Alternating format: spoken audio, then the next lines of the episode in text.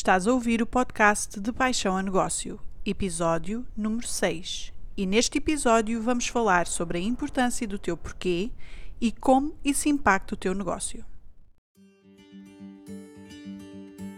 Bem-vinda! Estás a ouvir o podcast de Paixão a Negócio, um podcast para mulheres que querem criar uma vida de liberdade mais alinhada com quem realmente são e o que desejam para si. O meu nome é Joana Beldade e sou coach e professora de yoga e sou a criadora do programa Empreendedor Online em 90 Dias e do curso Agenda Preenchida. E se estás por aqui e estás a considerar criar o teu negócio online ou passar parte ou a totalidade do teu negócio próprio para o mundo online, já podes ir à descrição deste episódio e descarregar o guia Como Ser uma Empreendedor Online. E agora, vamos ao que interessa. Olá e obrigada por te juntares a mim a mais um episódio do podcast de Paixão a Negócio. E neste episódio vamos explorar o teu porquê e qual é a importância do teu porquê no teu negócio. Quando eu comecei o meu negócio próprio, eu não tinha necessariamente um porquê, eu não tinha necessariamente um propósito, uma missão. Eu comecei a trabalhar, eu queria ser chefe de mim própria, mas como não tinha um porquê, não tinha um propósito, eu fazia quase tudo.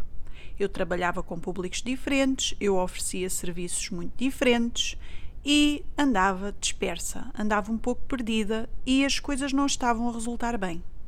Só quando eu percebi qual era a minha missão, qual era a pessoa com quem eu queria trabalhar, qual era o meu porquê, é que o meu negócio começou a ganhar pernas para andar. Todas as mulheres que têm cruzado o meu caminho têm um sonho mesmo que elas não identifiquem ainda como sonho. Existe sempre um porquê. E no início, esse porquê geralmente é bastante simples. Querem ficar mais tempo em casa, ter mais tempo para estar com a sua família, uh, serem mães mais presentes, talvez poderem viajar mais durante mais tempo, não querem ter um horário fixo. Muitas vezes o sonho é uma coisa muito simples que mais parece um objetivo. E se calhar tu estás a pensar: ok, isso é mais ou menos o meu objetivo, o meu sonho. Eu quero trabalhar a partir de casa ou eu quero ser chefe de mim própria para ter uma flexibilidade de horário que me permita gerir o meu tempo como eu bem entender, quer ter mais tempo com a minha família ou quer poder uh, passear quando quiser, tirar férias quando quiser e, como bónus, se aquilo que eu faço for a minha paixão, se eu realmente gostar daquilo que eu faço, então o trabalho se calhar deixa de sentir como trabalho e passa a ser uma coisa que até me dá prazer. Ou então o teu sonho não é tão simples. E às vezes não é o então, às vezes é mais tarde, o teu sonho passa a ser uma coisa que já não é tão simples. De repente tornou-se algo ambicioso e arrojado. Tu detectaste um problema no mundo e tu queres contribuir para a sua solução. Tu queres contar a tua história. Tu queres inspirar os outros. O teu sonho, que era sobre ti e sobre a tua vida, de repente deixou de ser só sobre ti e passou a ser também sobre os outros. Há cerca de quatro anos atrás, o meu objetivo, o meu sonho, era livrar-me de um emprego que não me fazia feliz, que não me preenchia, onde eu não me sentia útil e que, sinceramente, me estava a começar a tirar saúde. Eu queria livrar-me do meu emprego das nove às cinco. Eu percebi que aquilo não era para mim eu percebi que ali não ia ser feliz.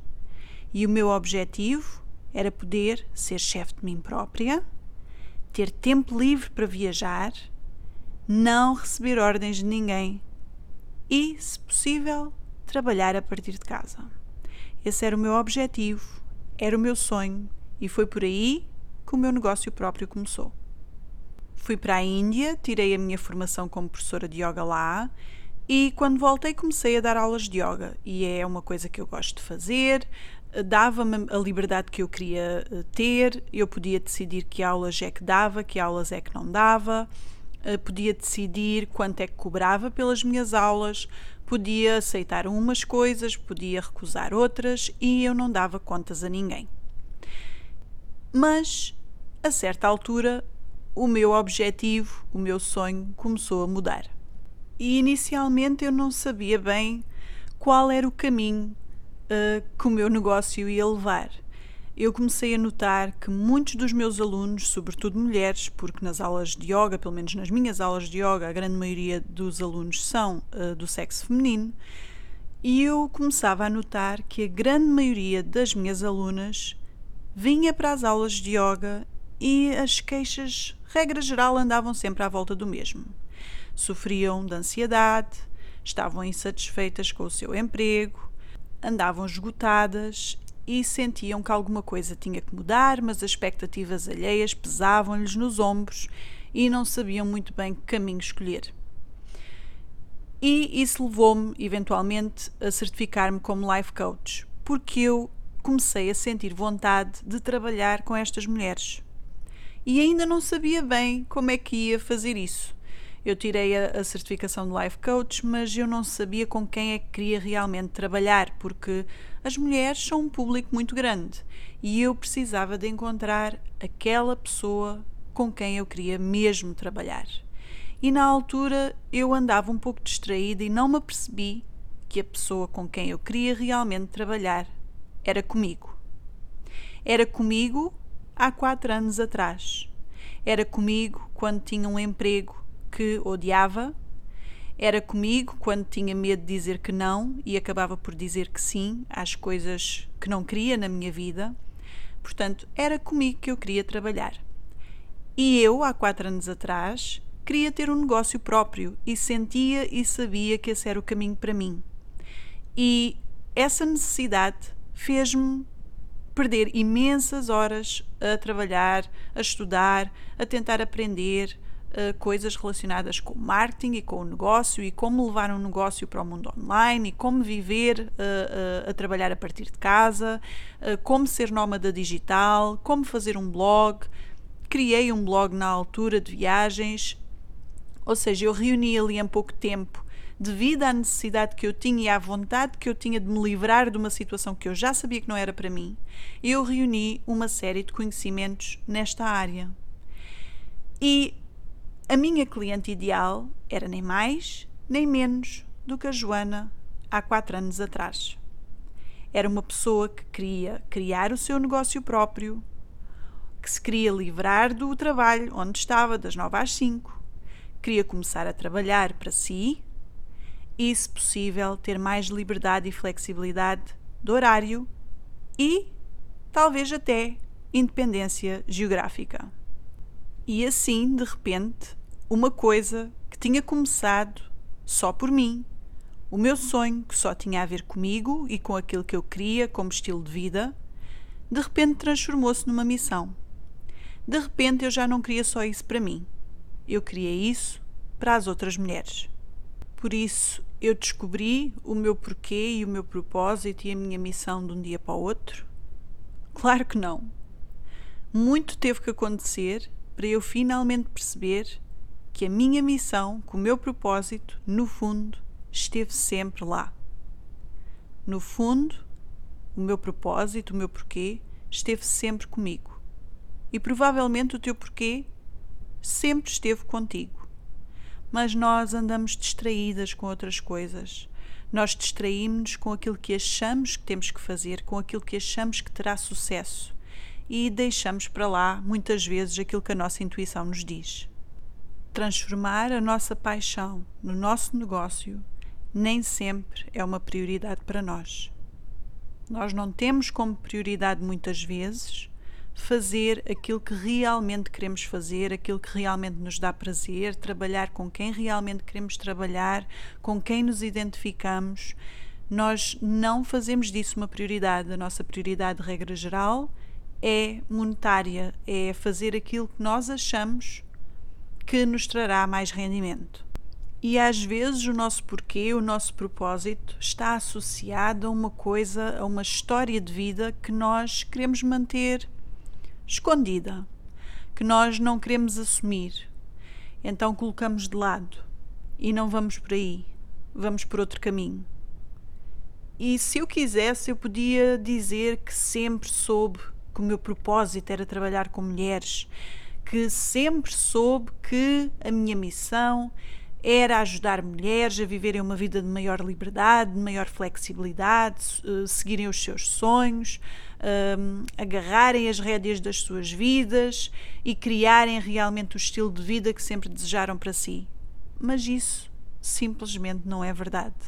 No início era só sobre mim, sobre aquilo que eu queria para mim, sobre o estilo de vida que eu queria para mim, sobre a flexibilidade do horário que eu queria para mim. No início, o meu negócio era só sobre mim. Mas, mesmo nessa altura, nunca foi sobre dinheiro. E se nós pensarmos, nenhuma de nós tem como motivação o dinheiro. A nossa motivação é aquilo que o dinheiro nos permitirá fazer e não o dinheiro em si. Portanto, mesmo quando o meu propósito só dizia respeito a mim, só tinha a ver comigo, a motivação, no fundo, nunca foi o dinheiro. E há relativamente pouco tempo até comecei a ler um livro que aborda esta questão, que se chama 4 horas por semana, do Tim Ferriss. E neste livro ele diz: As pessoas não querem ser milionárias, querem experimentar aquilo que acreditam que apenas os milhões conseguem comprar. Ter um milhão de dólares no banco não é a fantasia.